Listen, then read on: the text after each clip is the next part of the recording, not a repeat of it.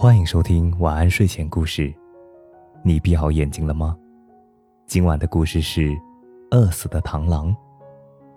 从前有一只螳螂，整天举着大刀到处转，把小虫子们都吓得没命的逃窜。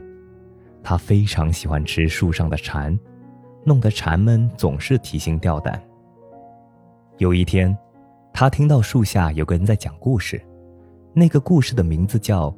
螳螂捕蝉，说是有一只螳螂正在捕蝉的时候，却有一只凶狠的黄雀跟在它的后面。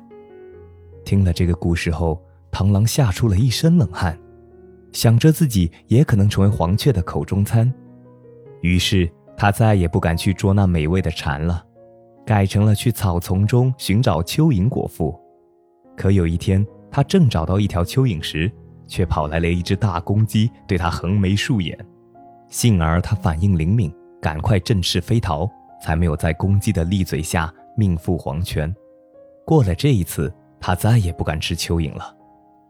于是他又来到了一处荒山野岭，荒山上有些大大小小的洞穴，他钻到一个洞穴里，叹息连连。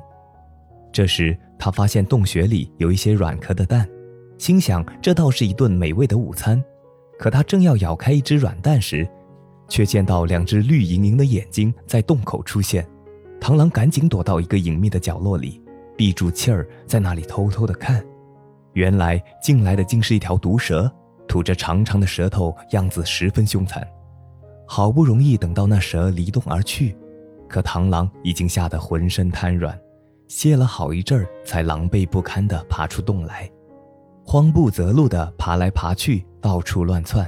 从此以后，他再也不敢去找充饥的食物。没过几天，就饿死在一条水沟边。